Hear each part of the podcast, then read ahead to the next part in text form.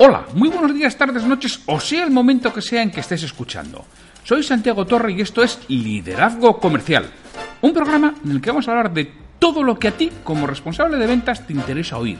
Un podcast para ayudar a directores comerciales, jefes de ventas, gerentes y propietarios de negocios en su día a día en aspectos comerciales y de liderazgo. Bienvenido. Antes de empezar, Permíteme que te indique que trabajo con responsables de ventas y propietarios de empresa para que sus equipos comerciales consigan vender más y mejor con los mismos recursos. Luego, a través de formación y mentoría en productividad comercial y liderazgo. Si quieres formación de calidad para tu equipo comercial o mentoría para ti, me tienes en www.santiagotorre.com.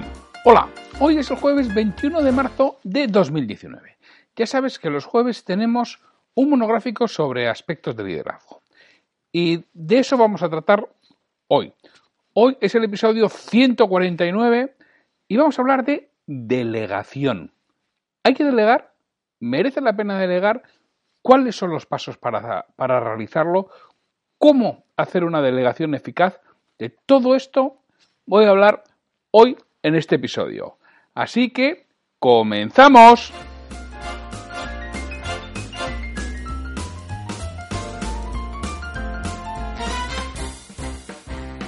Ayer hablábamos de la gestión del tiempo y veíamos que uno de los problemas era el estilo que yo denominaba quita, quita, que ya lo hago yo, que tú no sabes. Es un estudio que en muchas ocasiones utilizamos eh, y como consecuencia tenemos que acabar haciéndolo todo, porque claro, nadie lo hace como nosotros. Nadie, somos los únicos perfectos, los únicos que sabemos hacer las cosas, con lo cual las tenemos que hacer nosotros esto da por unos problemas tremendos de delegación. No sabemos delegar, no nos han enseñado a delegar y además queremos que lo hagan como lo haríamos nosotros. hay muchas formas de hacer las cosas y además bastantes de ellas mejor de cómo lo hacemos nosotros. Aunque nos parezca mentira y nos parezca increíble, que esto de la delegación es como el sentido común, que cada uno tiene el suyo y por supuesto es mejor que el de los demás. Entonces, la pregunta es, ¿tengo que delegar? ¿Realmente merece la pena? ¿Por qué delegar? ¿O para qué delegar? Te voy a dar algunas razones. Pues mira, la primera es para conseguir más tiempo para ti.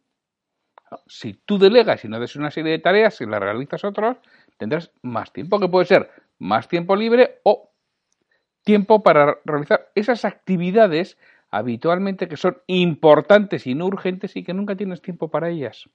Y que son las que te ayudan a tener control, las que te ayudan a crecer, las que te ayudan a que con menos esfuerzo consigas el mismo resultado o con el mismo esfuerzo mayor resultado. Entonces ese es el primer motivo clarísimo, conseguir más tiempo para ti y para tus actividades importantes.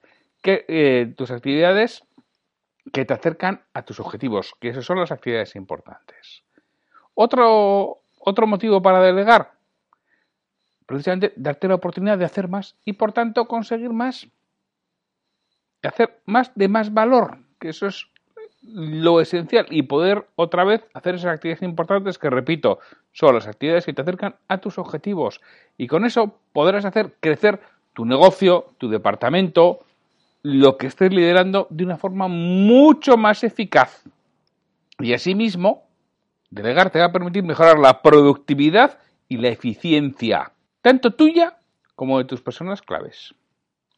Con ello vas a poder hacer crecer y desarrollar a tu equipo, que son todos los motivos de delegar. Si tú les permites hacer cosas que sean un reto, que sean algo que les suponga un esfuerzo, pero que esté realmente a su alcance, van a crecer. Y si te rodeas de personas que han crecido, que son buenas, tu trabajo te aseguro que va a ser mucho más sencillo.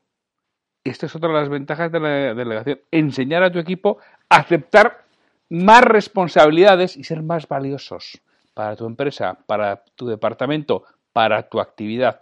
Por todas estas cosas tienes que aprender a delegar y delegar a tu equipo. Hay una serie de pasos claves que debes tener en cuenta en la delegación. Antes de delegar, hazte la siguiente pregunta. ¿Qué es lo peor que podría ocurrir? Piénsalo. Y después de eso dices, ¿podría vivir con ello? Si piensas que puedas vivir con lo peor que pueda ocurrir, es clarísimo, delega. No hay más.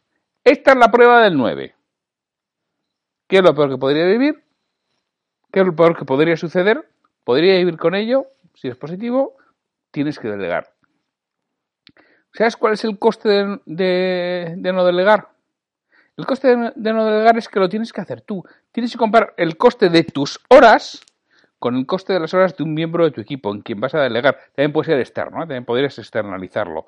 Lo mismo, y valora cuánto cuesta que lo hagas tú, cuánto cuesta que lo haga otro. Habitualmente será mucho más caro si lo realizas tú.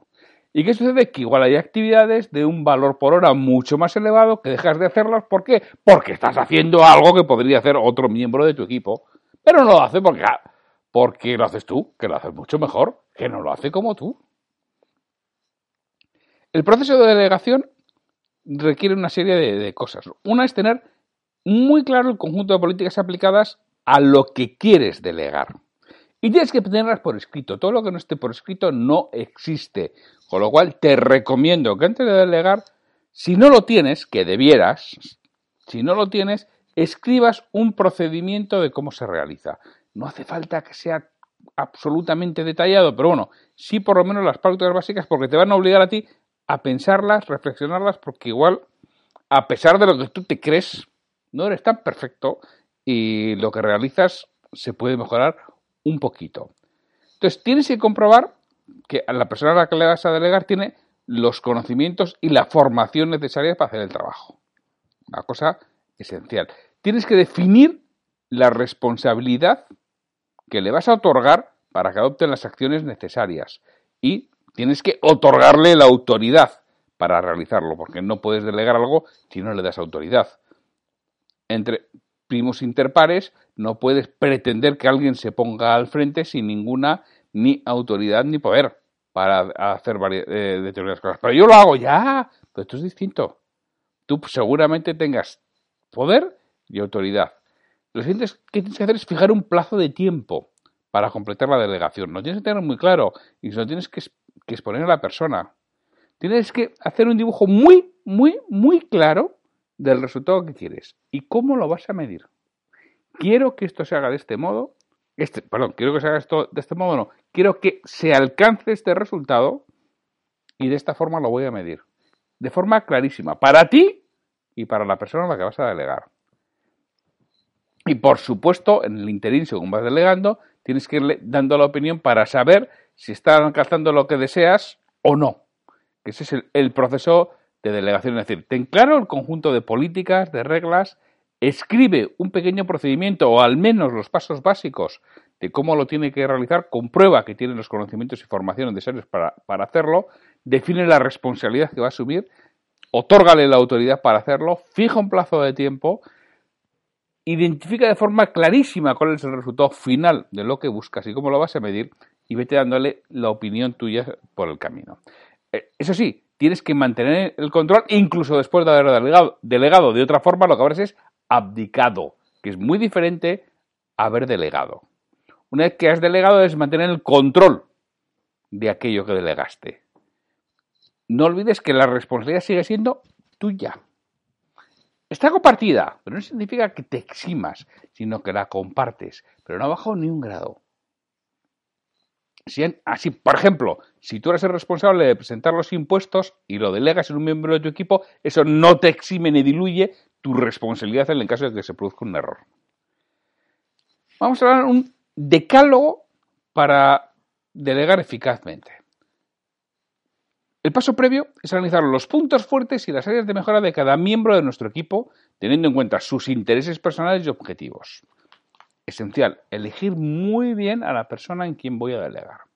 Entonces, primer paso, define muy claramente lo que se quiere delegar. Sé muy concreto, identifica el objetivo a conseguir y la tarea o función específica a delegar.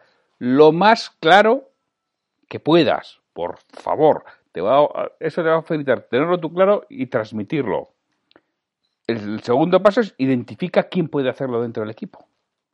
Mira, esto puedes coger una matriz en el que el eje de, de abscisas sea saber y el eje ordenado sea querer.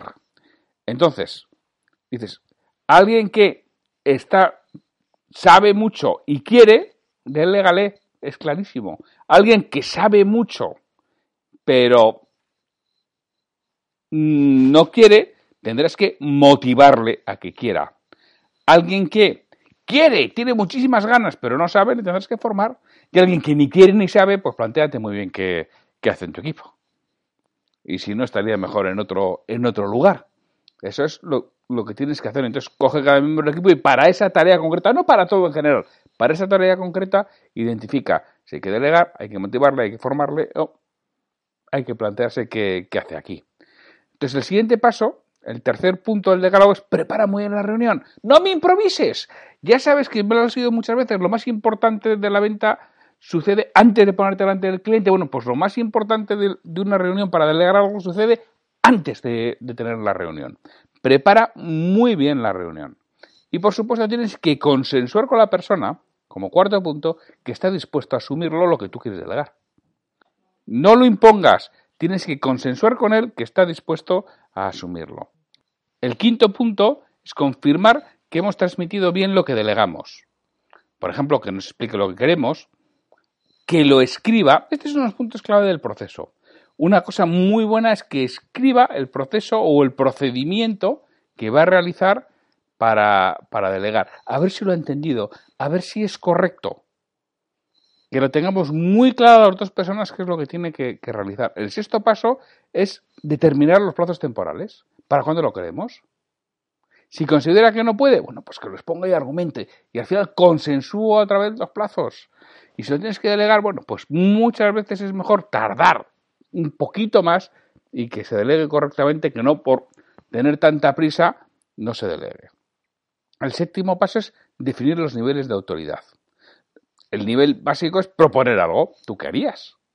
Ese es el nivel básico. El siguiente es informar y poner en marcha. Es decir, oye, voy a hacer esto y lo pongo en marcha. El, quinto es actuar y resolver sin el perdón, el tercero es actuar y resolver sin consultar, por supuesto, con todos los niveles intermedios y para todo el proceso de sus partes. El octavo paso de la delegación es establecer controles periódicos. ¿Cuándo vamos a tratar sobre estos temas?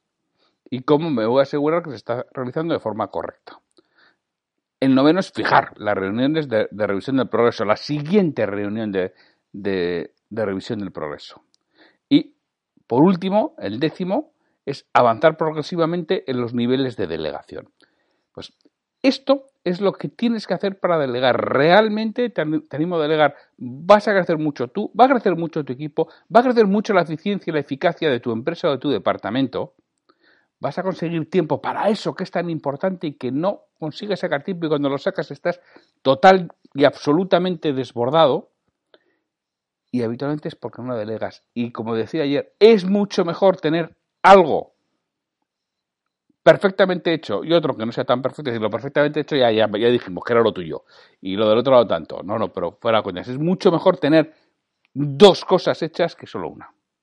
Y si lo tienes que hacer tú todo, solamente tendrás una cosa hecha y de la otra forma tendrás dos. Así que te animo a que delegues, a que vuelves a escuchar este episodio, a que cojas las notas, veas qué puedes delegar en tu equipo, veas a quién se lo puedes delegar, acuerdes con esa persona lo que tiene que hacer, cómo lo va a hacer, cuándo lo va a hacer, cuáles son los pasos, que lo tenga claro, que lo escriba, que lo redacta y ánimo y adelante. Realmente merece la pena eh, delegar y hacer crecer a tu equipo y a tu organización.